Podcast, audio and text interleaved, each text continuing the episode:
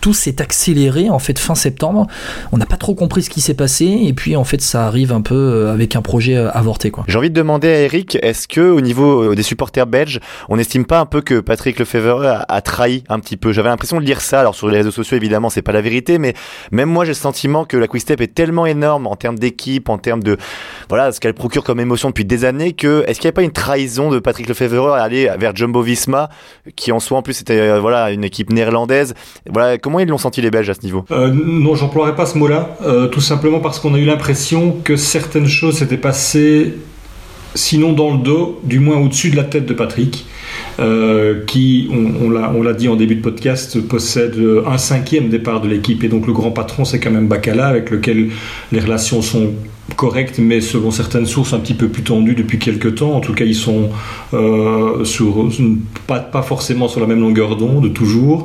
Euh, et donc, ce projet-là concernait plutôt Bacala, qui est plus âgé que Patrick Lefebvre et qui, lui, peut-être aussi avait envie de, passer la main vraiment et de passer à autre chose euh, en fin de carrière. Donc, on, Patrick, je pense, a peut-être un peu subi les choses. Ce n'est pas vraiment lui qui est à la, manœuvre. Euh, et on, on, a donc le, le mot trahison me semble pas approprié euh, en, en, pareil cas.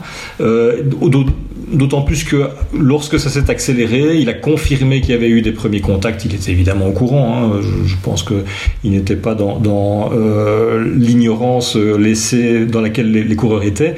Mais il a essayé de trouver une solution. D'ailleurs, bis, euh, quand il a vu que ça s'emballait, il a euh, essayé de mettre sur pied dans les derniers jours une équipe entre guillemets bis ou allégée, un peu light, pour les coureurs et les membres du staff parce qu'il y est très attaché. Il est quand même, vous savez qu'il est quand même assez fidèle à, à, à ses directeurs sportifs, à ses mécanos, ses soigneurs, etc., qui collaborent parfois depuis presque 30 ans avec lui.